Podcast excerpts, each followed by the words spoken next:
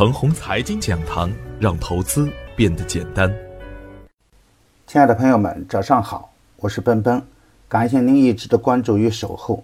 我今天和大家分享的主题是四月金股抢先看。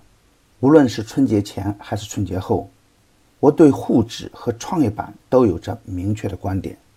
沪指仍然在下降通道中，而创业板呢，才是真正的反转。这样的预判呢，也帮助很多朋友真正走出了长期亏损的困境。再看看上一周呢，沪指的周涨幅为百分之零点五一，而创业板的周涨幅呢达到了百分之十点一一。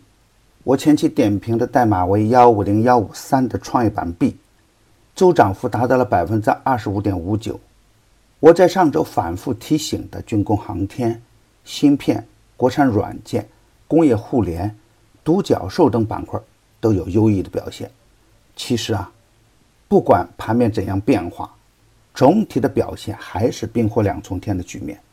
而对于沪指来说呢，虽然周五收红盘，但呢盘面上的表现还是不容乐观。当前仍然处于下降通道中，还是一个。可上可下的一个不确定的局面，如果量能持续的不给力呀，或者贸易战的脉络更清晰，那就不排除再破三千一百点。如果是这样的一个局面，会再次考验三零六一甚至三千点大关的一个支撑。而对于创业板来说呢，当前还处于反转的一个初期阶段，超跌呢就是逻辑。短线来看。超跌的创业板股票啊，都有资金关注，但是如果中长线的角度来看呢，创业板的分化也是一种必然。创业板叠加其他热点板块的股票，就会走得更加稳健。而从春节前到现在呢，已经有很多优质的创业板股票走出翻倍的行情，或即将走出翻倍的行情，比如上海钢联、卫宁健康、万达信息、网数科技。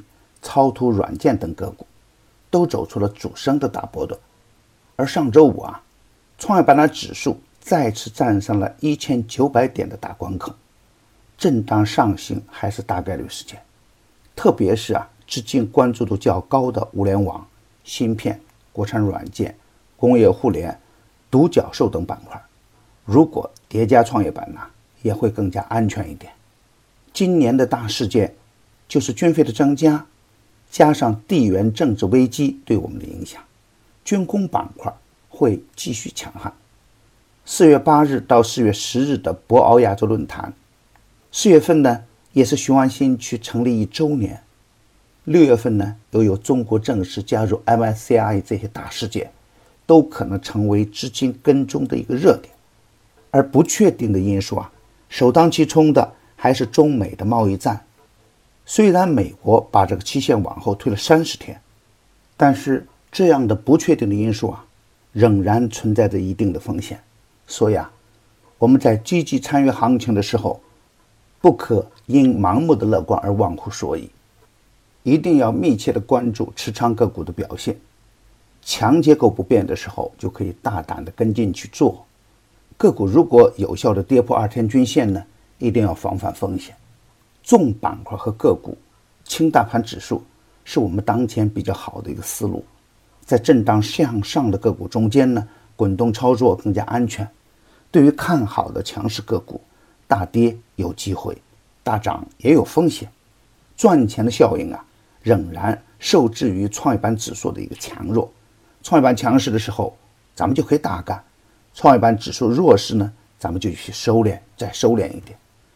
两千一八年的一个看盘，只有坚持这样看，就可以赚大钱。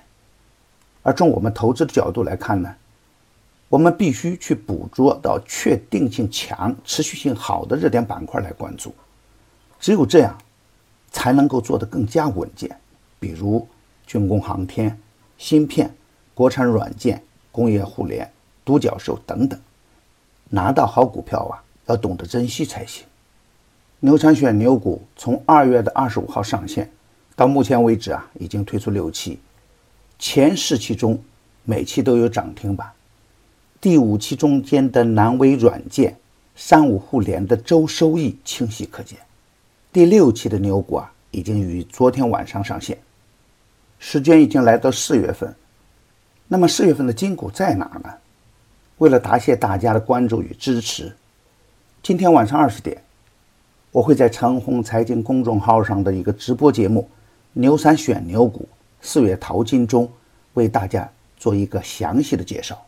同时啊，参加直播的朋友还可以获得我们特别送出的牛散选牛股的二百元的抵扣券，数量有限，诚邀感兴趣的朋友准时参加，与牛产结缘，您将成为下一个牛产。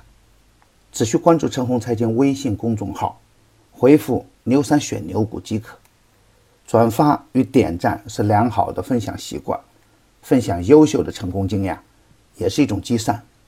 我每一个早晨呢，都在用心的为大家解盘，也希望我的观点呀，能够带给你更加理性的判断。也希望这个平台呢，能够成为您的财富之源。谢谢。